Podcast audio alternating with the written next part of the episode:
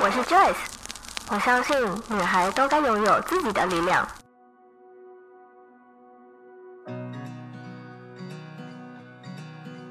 分享让我们彼此之间拉近距离，不论是身心灵成长，或是自我疗愈，身为女孩的我们都该拥有精彩的人生。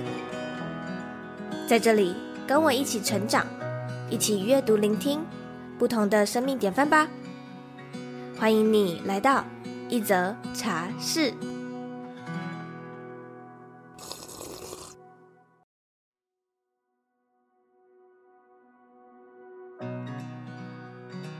上一集，我和 Cady 各自分享了我们成为自由工作者之后的心路历程，还有许多内心层面的挣扎、纠结，以及如何去和自己的情绪共处。这集内容，我们探索到自由工作者因为收入不稳，而让我们意识到自己跟金钱方面的关系，以及进而了解了我们对于金钱议题的探索。Cady 也和我们分享他在自己面临金钱议题时，是用什么方法来和自己的金钱做朋友。后面呢，我们也会聊到我们各自接触身心灵之后有什么样的改变与启发。那我们就话不多说，赶快进入到今天的内容吧。我成为自由工作者之后啊，我还有另外一个。议题也是，嗯、我是从去年才解决掉，就是一次就这样弹指，然后把它解决掉的那种感觉。嗯嗯嗯，对。然后这个呢，其实就是我们刚刚已经有稍微提到的金钱议题。我觉得这件事情对我来说非常非常的重要。嗯、但是我后来发现说，金钱议题其实你又可以再。再做更多的细分，比如说，呃，金钱议题它只是一个大大的浮现出来的，你有意识到的一个状况，但是它下面又有更多很复杂的，或者是很多你没有去觉察到的，像是我觉察到的，就是。呃，我被数字绑架这件事情，然后我被年龄绑架这件事情，我、嗯、必须要说，这个东西真的是回溯到了我小时候，因为我数学跟成绩不好这件事情，这进而让我对于数字有产生某种恐惧，而且这些恐惧是会影响到我身体上面的那种反应的。只要老师发考卷或者是在就念大家成绩的时候，我是会紧张到胃痉挛的那一种。我妈虽然没有很要求我们的成绩要多好，但是至少她就说你至少每一科都要六十分。但是我以前小时候的成绩就是很差，差到有达到六十分的科数，大概就是屈指可数这样。嗯嗯嗯嗯嗯，其实就像是大雄。我我我一直觉得我小时候就像是大雄那样，嗯、我每次要拿成绩单或者是要拿考卷回家的时候，我都是躲在门边，然后不敢进去的那一种。可是呢，你又没办法，因为你就是要假装签名嘛。嗯、那当我把我的成绩给我妈看的时候，她就会开始骂我啊，就比如说，她会她会叫我到她旁边，然后一直去敦促我去写功课，然后教我算数学。但是这个行为对我来说是一个压力，因为我会觉得说。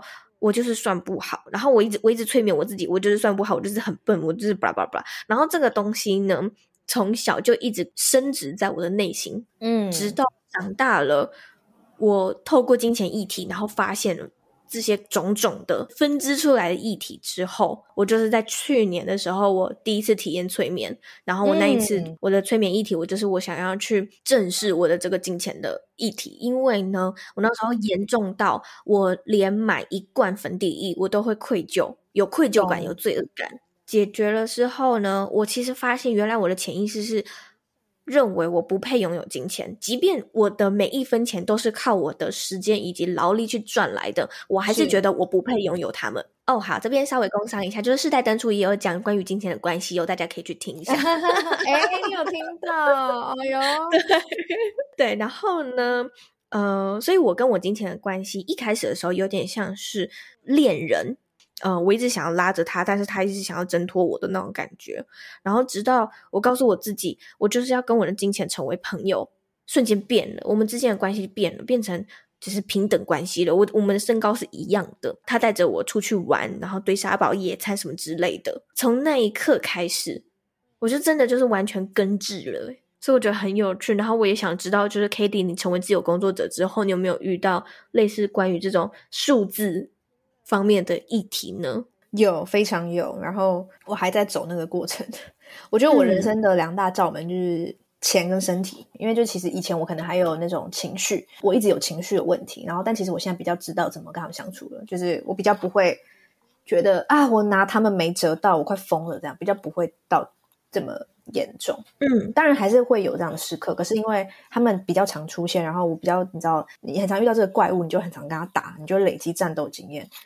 你就比较知道说怎么跟他共处一室之类的啊，可是我觉得金钱跟身体比较是比较难走的两条路，对，然后所以我其实到现在都还在走这个关卡。我有发现我对钱很多限限制性信念来自我原生家庭带给我的，然后其实我、嗯、我觉得我我有发现我对钱有些一些观念，比如说我觉得很麻烦，就其实我很讨厌记账，反正我今天有收入了，然后我就觉得，哎，那我可以买个什么？我不太会去再思考个两次去想，就是我我的确也会觉得钱就是来服务我的。就是我我想买什么我就买嘛，嗯、然后，但我没有想到，就是我花了之后我会如此的焦虑，觉得我剩一点点钱这样，我就会觉得我的金钱意识很混乱。就我既接受他们的到来，但我又封闭，这样，它不是一个单纯的、哦、我抗拒钱，我抗拒，我觉得我自己不够资格拥有钱。我其实也没有这样想，我就是没有办法一言道出、一语道出我跟钱的关系。那它是一个蛮不健康的关系，嗯、就是我同时对钱是给他自由，就是我不会觉得说我现在花这个钱我就要穷到没钱了，所以我还是会花，我还是会花钱让我买对我来说让我感到快乐的东西。但买完之后过了几天，我看到我看到账户钱越来越少的时候，我又开始焦虑了，这样。然后焦虑到不行，就觉得啊，我又要开，我就会开始牺牲我的健康，我就不吃东西之类的。下一笔钱进来的时候，我就开始就觉得，嗯，我可以再买一些让我开心的东西。但那些开心的东西是我知，因为我知道什么东西可以让我真的感到快乐，它可以维持我的生活品质。嗯、就比如说，我一直不停买衣服，它其实就没那么必要嘛。可是如果说像我房间的椅子，它其实让我坐的不舒服，但我是一个要在家里面工作的人，我就必须投资这个东西，这样我就会直接买下去。这样、嗯、我会知道什么东西对我来说是好的。可是其实我、嗯、我我我花了之后，我又没有去评估说我现在的财力到底能不能买这个。对，然后我也没有在记账，所以我觉得差不多就是这样。我大概今天赚了多少钱，然后我我没有花超过这个钱，那应该还好吧？我有时候我真的会很惊讶，为什么我账户突然剩这么少钱呢？我是会吓到的。就是我我会觉得我的意识上它应该还剩多少，嗯、但它就只剩那样的时候，我会非常非常的焦虑。就是我对他一点意，就是我跟他关系是很很疏离，就有点像是，就真的还蛮像，就是你们住在一起，可能都完全不管他在干嘛，你就给他自由。然后有一天，你就突然看他，发现你怎么变这样？然后我就发现，我对钱的有一个意思是，我觉得管钱很麻烦，所以我不喜欢不喜欢一笔一笔记我花了多少钱。可是我觉得，当我去做记账的时候，不是我斤斤计较。我现在开始每天记账，我从五月中开始，哎，五月五月初了，五月初，哎，不是四月中啊，对不起，四月中。对，就是我开始去记的时候，我就发现我这样子做不是我要斤斤计较我每一笔收入跟支出，而是这是我对他的重视。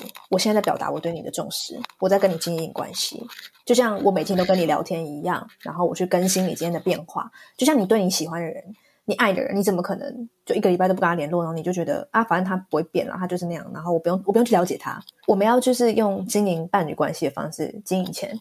你就会发现，哦，记账不是为了要控制他，我紧，或是跟他斤斤计较，而是我要知道你今天去了哪，我不，我不要觉得你很麻烦嘛。我当我觉得你很麻烦的时候，嗯、我就投注一个麻烦能量在你身上，他就不会是一个好的，我就比较不会不会觉得他很麻烦。但其实我还在这个路上，因为真的就是我从小到大没有被接接受过很好的理财观念，然后我就知道这现在是我要自己努力的。这样，我也是在我二十二岁就是毕业之后，我才我才意识到，哦，原来就是。无论是学校好了，或者是我们家庭背景，我其实都没有教育我们一个正确的理财观念。所以我看了很多的书，然后我也去看了很多的影片，还有去买了线上课程，我才真正的去建立起来我自己正确的理财观念。嗯、然后关于记账这件事情啊，我是成为自由工作者之后，我才开始每一笔每一笔记的。你刚刚说的嘛，我需要知道我都把钱花去哪里了，然后再来就是我的收入到底，嗯，因为。成为自由工作者之后，你的收入管道非常的多。我需要知道我每个月到底都赚了多少，然后花了多少，至少要最差最差也要达到一个收支平衡吧。嗯嗯嗯，对。所以呢，我开始记账之后，我就知道哦，我每个月都花哪些钱在哪哪些地方，我的钱都跑去哪里了，然后我还有什么办法可以去拓展自己的收入管道。这些都是我开始成为自由工作者之后。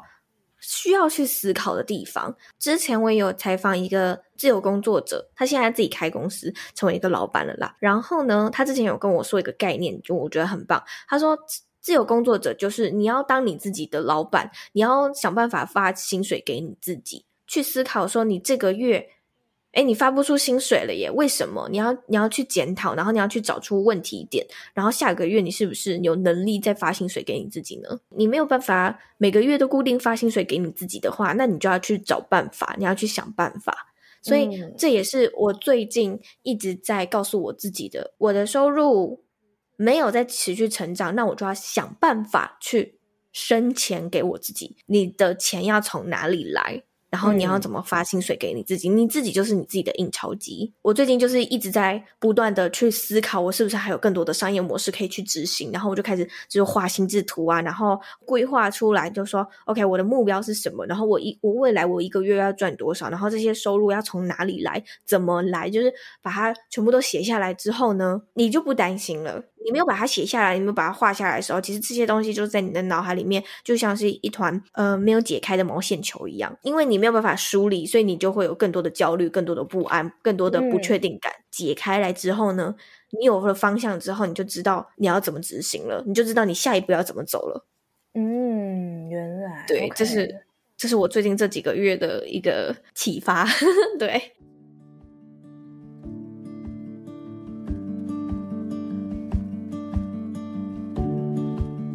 现在就让我们休息一下，进一段广告。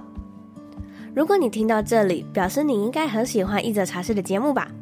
现在快点到 Instagram 上搜寻 J O Y C E H S H 点 C O，追踪我们，可以在上面看到许多 Podcast 之外的讯息，或是一些 Joyce 的生活分享。想要直接在 Instagram 上面与我互动，也欢迎你私讯我哟。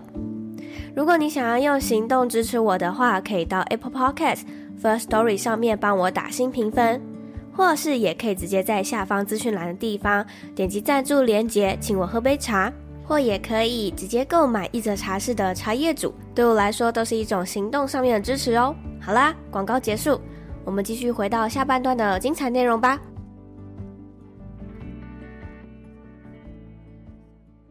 然后，其实我们刚刚讲了那么多啊，我觉得有点像是我们在很相近的那个时间点开始觉醒了。嗯嗯嗯。然后我们是通过很多种方式，然后去接触更多自己内在的一些问题点。有些人可能就会称之为哦，这个是你已经觉醒，或者是有些人就说哦，你开始接触神心灵了这样。嗯。所以呢，我也想要问问，就是嗯、呃，Cady 你。开始觉醒之后，你觉得你自己跟以前有什么样很大的变化吗？因为我以前有比较严重的情绪问题，然后就是还蛮还蛮消极的，我还蛮容易就是很想放弃，就是我很容易会觉得算了，我就真的不要了，不要了。然后也是对很多事情，包括对我的生命，就是我会很想要就是放弃我人生这样，因为我就觉得我没有出路这样。可是我接触身心灵之后就。不太会这样想，几乎不会。我还是会有情绪，可是我不太会再想要轻生了。因为我以前其实有情绪的时候，我都还蛮容易想自杀的，但我不会这样去做，嗯、因为我的我就是很常会觉得我的心脏会一直很痛，然后他就该跟我说，就是我真的不想跳了，我好累，你可不可以帮我，就是让我不要这么累？哦、他真的会这样子在跟我传达这个讯息，然后我就会说，可是我不敢，我不知道怎么做。他就说就可以啊，就是我们就跳到二十五岁吧，这样。就是我二十二岁的时候，只想活到二十五岁。我没办法跟任何人讲，因为我如果跟我妈讲，她觉得我过得不好，然后她就要我回台回台中。可是我就不想回台中 之类的。然后就 是我也不知道怎么跟人家分享我到底发生什么事情。当我开始接触身心灵之后，我就我就知道说，哦，这些东西都是我的小我。我就还是会有这些情绪，但是我就开始用感受的方式跟他们相处。但我就不会，我不会就是在那么想要轻生的。嗯，真的差蛮多的。因为以前我完全不知道怎么去解决这个很想要轻生的。夜晚这样，嗯，oh. 对，但是我现在这样讲，大家不要太担心，因为那真的是，那是一个我内在的，就是我内在会有这些 OS，我真的没有从来去做过，真的没有，就只是他会很困扰我，他就是像那个我体内幽灵，他就会这样跟你讲，然后你就会觉得那要怎么办？那要怎么办嘛？这样，对，可是我开始接触身心灵之后，就完全不会，不会有这样的想法，完全不会。是为什么？然后你就是一秒根治呢？我觉得就是因为就发现这个我就是这个 Cady 啊，我现在只是在这个肉身里面，那但真正的我呢，它其实是一个更高、更无远佛界的东西。然后它在远远的看着我，然后我是来体验的。当我来体验的时候，啊、一切都没有对错，所以我就是，就算我今天真的想轻生，那也没有错。但是其实那只是一个我的感受而已。所有东西都是我应该要让我自己变成一个通道，让这个东西流过我，然后我就就单纯体验。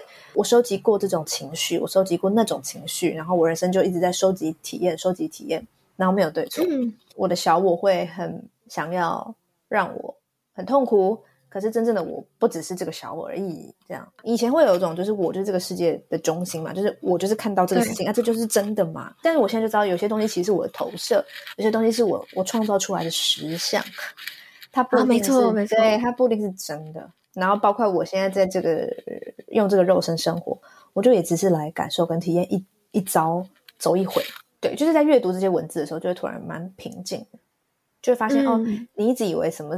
这些事情是这样，但其实不是这样。然后我会知道我的灵魂要再往上升，所以我要经历这些磨难。因为在宇宙的观念里面，没有对错跟好坏，是非二元性的。对对对，它是非二元性的，所以我就会知道说，哎，像我这么多愁善感，然后很多负面情绪，但是它其实还有另外一个面向，就是它会转化成我的某一种能力啊。那当这两个东西同时存在的时候，它不就一点都不二元了吗？我自己最大的改变也是跟情绪有关的。我开始接触身心灵之后，我发现更多我自己以前没有发现过的情绪。因为可能啊、呃，就像是那个脑筋急转弯里面，它里面不是就有嗯乐乐悠悠晶晶，对对对，我非常非常喜欢脑筋急转弯。对，然后可是呢，嗯、它的那个结局不就是说，其实每一个每一个事件背后的情绪，它其实不止一种。它是很多融合的，然后甚至它它结局的时候，那种情绪球可能会是两种颜色，甚至三种颜色的那一种。所以我真的是透过身心灵之后，我发现发现到更多我以前没有意识到的情绪的名词，并且我去定义它们。嗯，然后以前呢，我可能会发现到一个，比如说我所认知的负面情绪，我就把它压起来。它就是一个压力锅的那种感觉，嗯、把它盖起来。我不想要认识你，我不想要你出来，然后把你盖盖盖盖盖。我不能再把我这些情绪压抑起来了，我要释放它。我要以一个不伤害他人的方式去让它尽情的喷洒出来，或者是你要你要说散发出来、释放出来都可以。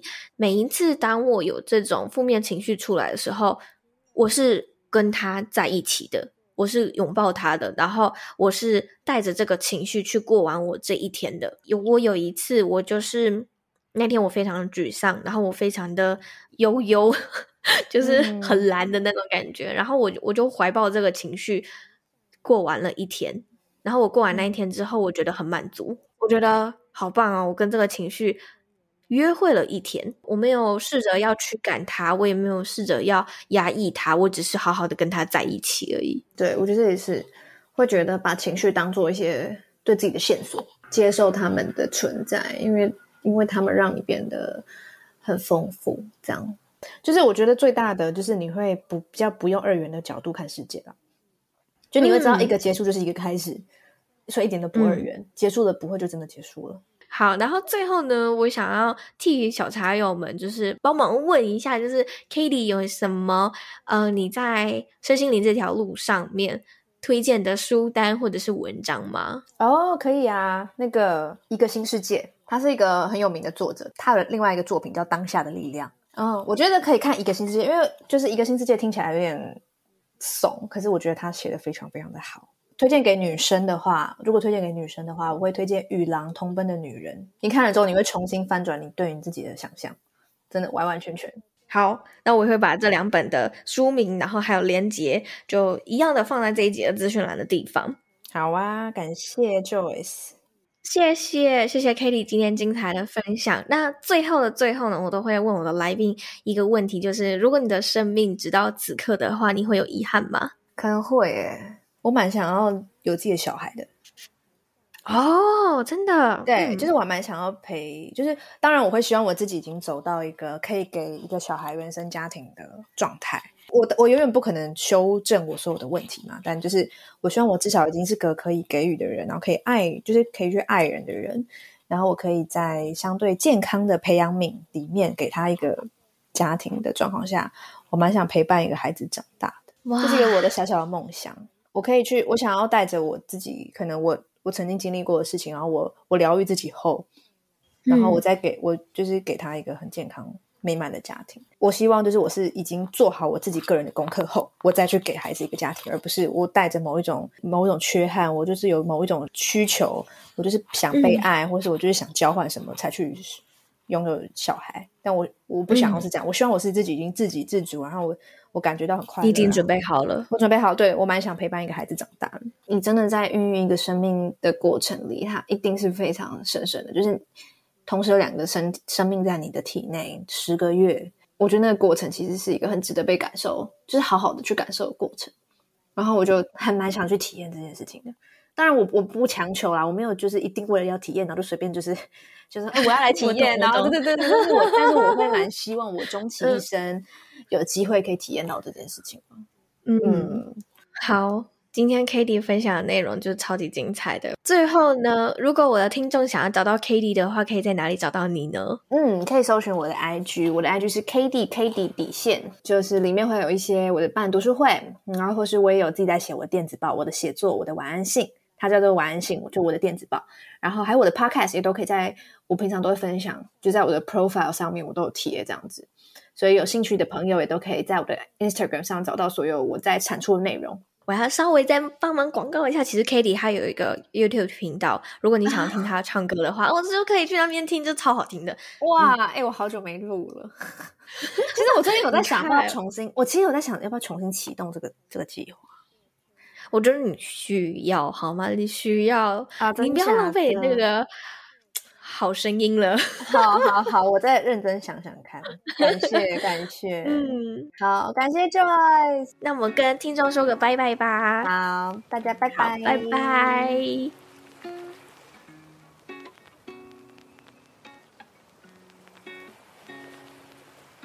听完上下两集后，你是不是也和我一样更加喜欢 Cady 了呢？其实以前在听他的 podcast 的时候，就已经觉得他很多想法和我一样。看着他从拥有正职工作到现在和我一样成为自由工作者的这个过程，我们彼此之间的课题其实蛮像的，都有关于情绪啊、金钱啊，还有内在自我了解相关的议题。其实就像是我某一集在聊宇宙闹钟这件事一样。我们每个人觉醒的时间点都不太一样，觉醒的那个关键点也都不太一样，而你要去细细的觉察，你自己的宇宙闹钟响起了吗？或者是你觉醒了吗？有些人宇宙闹钟响起了，但却没有意识到，或是没有觉察到，这样你可能就会有所谓的神性不适感嘛。如果你对这一集有兴趣的话，你可以再回去收听一下。那我自己是觉得，从觉醒过后，我更加了解我自己。虽然一开始会有一种天哪，我也太多的议题、太多的伤痛要去疗愈了吧？